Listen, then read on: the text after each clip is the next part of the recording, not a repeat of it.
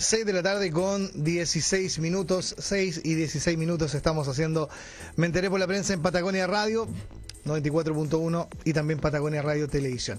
Eh, bueno, estamos eh, en el estudio con invitados. Está con nosotros el Ceremi de Energía eh, de la región de los lagos. Estoy con Javier García en el estudio de Patagonia Radio. Javier, muy bienvenido acá hasta la 94.1. Disculpe, ¿no? Te cambié el nombre. No te preocupes, fue un antecesor, pero entiendo. ¿Cuál es tu nombre entonces? Rodrigo Barahona, Ceremi de Energía. Mucho gusto, Cristian. Mucho Octavo. gusto. ¿Cómo estás, Cristian? No te preocupes, estas cosas pasan al aire, ¿no? Eh,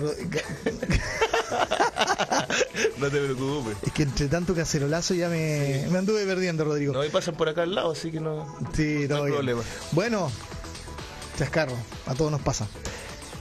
Bueno, hoy día estamos con, con eh, buenas noticias, ¿no? Porque dentro de todo hay una, una buena una nueva buena noticia que tiene que ver con el congelamiento de las tarifas eléctricas, ¿no?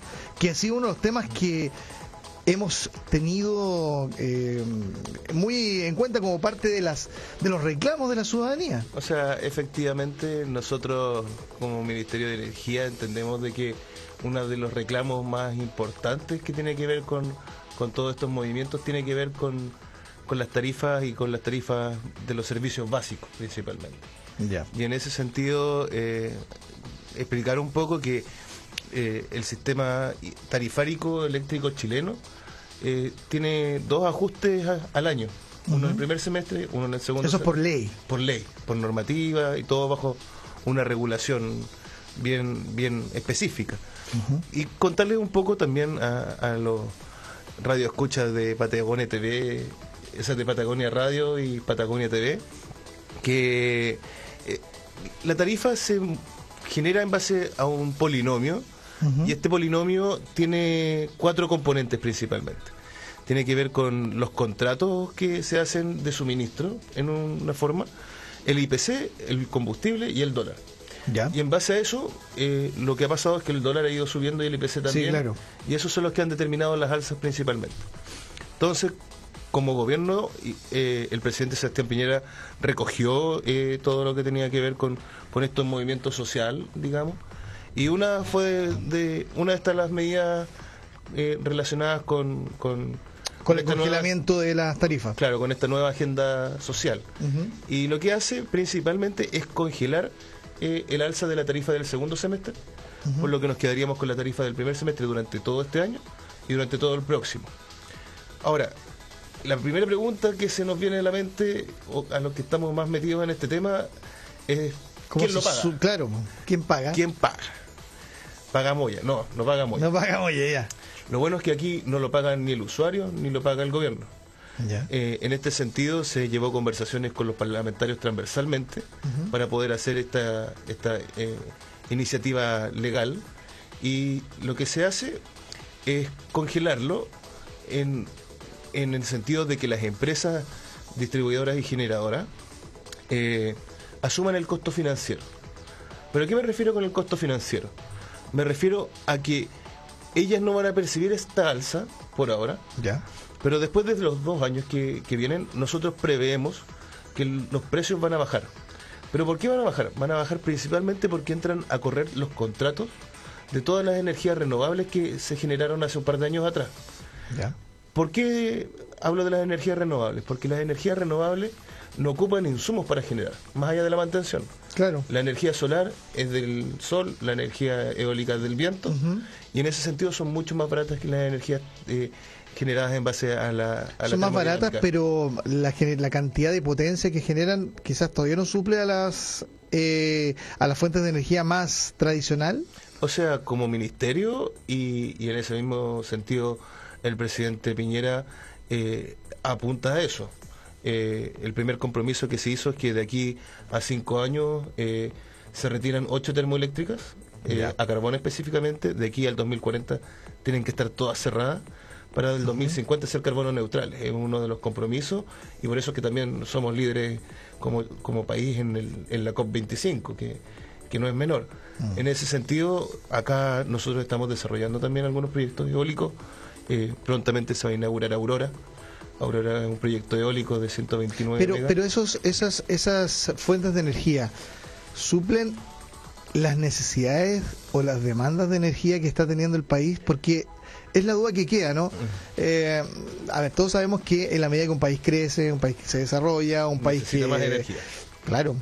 Es una de las demandas mm, más constantes es justamente la de generación de energía eléctrica. Por, al- por X motivo, muchos de los proyectos que estaban eh, en carpeta para poder producir generación eléctrica, muchos de ellos se han suspendido, ¿no? que son los principales, digamos, de termoeléctrica, hidroeléctrica, perdón. Eh, ha pasado eso. Eh, pero la pregunta es, una una granja, no sé cómo se llama, en, en- en- los gringos dicen farm, ¿no? La wind farm. Yeah, wind farm. Pero eh, acá una granja eólica genera suficiente energía como para reemplazar a una planta hidroeléctrica en el futuro, porque entiendo que también tiene otra limitante, tiene condiciones de De que no en todo momento hay viento y, y, como no hay viento. y también la momento- superficie que requiere para, para, para usar también el tema de la contaminación Visual. visual y sonora, las vibraciones que generan las aspas. Pero sabes que yo aquí voy a desmentir un poco. A ver, Eh, oye, que, se- perdón, lo de las aspas, eh, eh, hay, un, hay un tema, hay, hay, hay, hay ciertas polémicas sí, que han suscitado. Y, y una normativa detrás también.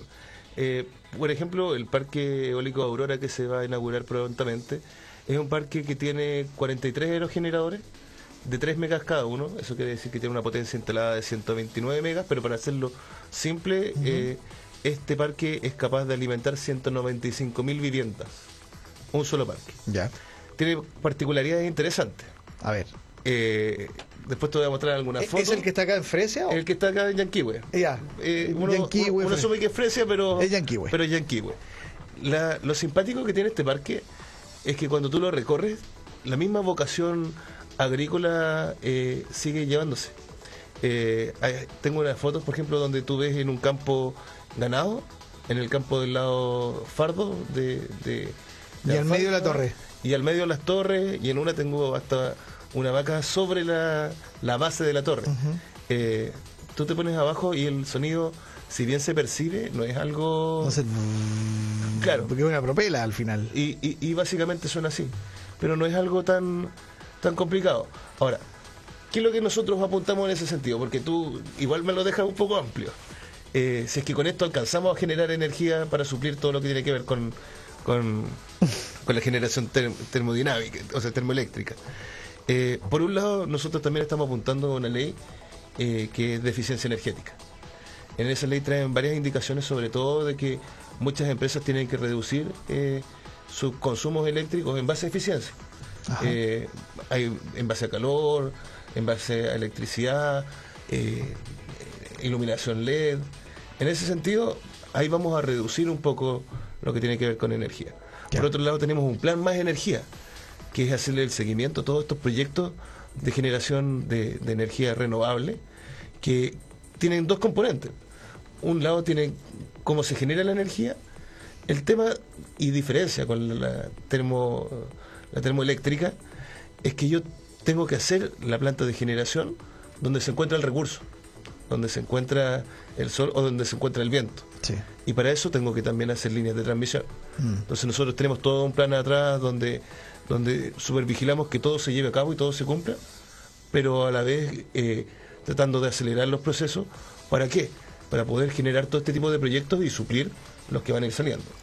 Eh, Rodrigo, mira, se nos está ya terminando el tiempo en esta conversación, pero quería aprovechar de eh, pasar a otro tema que tiene que ver con el abastecimiento. El abastecimiento es combustible, que es como lo que más eh, más, más paranoia al principio Genera, genera, ¿no? Porque hay un temblor, un terremoto, la gente va a echar combustible. ¿eh?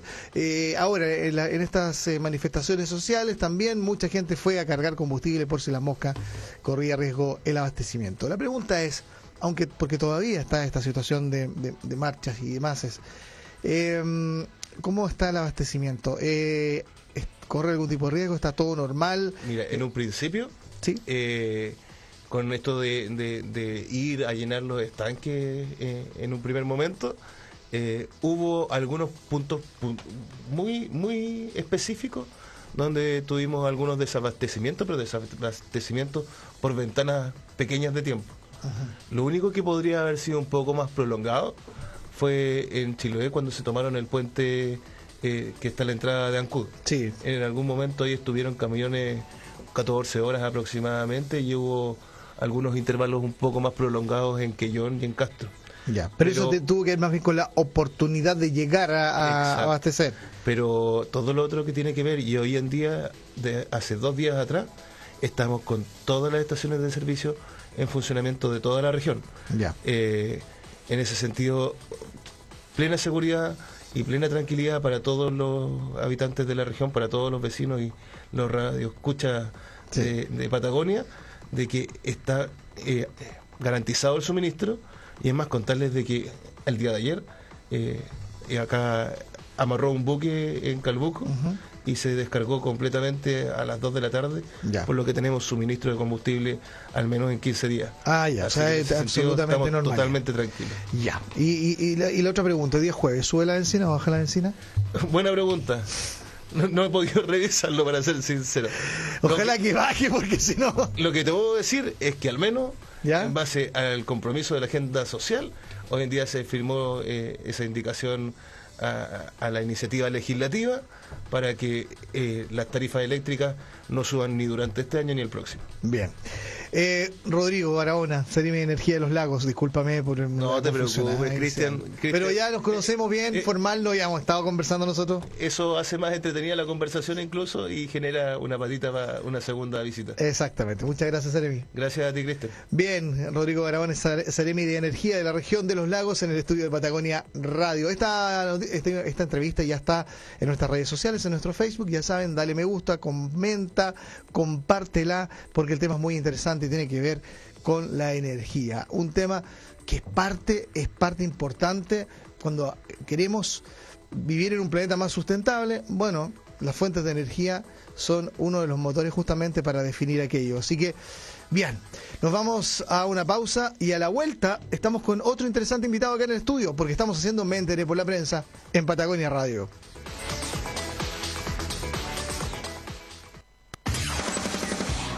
Me enteré por la prensa en Patagonia Radio es una presentación de BCI Seguros. Si viajas a Argentina en tu auto, no olvides que debes contar con tu seguro obligatorio de responsabilidad civil internacional y lo encuentras en BCI Seguros, el cual te cubre ante una eventual responsabilidad del conductor y o propietario del vehículo frente a daños ocasionados a bienes materiales o personas en el extranjero. Así viajarás tranquilo y tendrás cobertura de indemnización a terceros, daños materiales ocasionados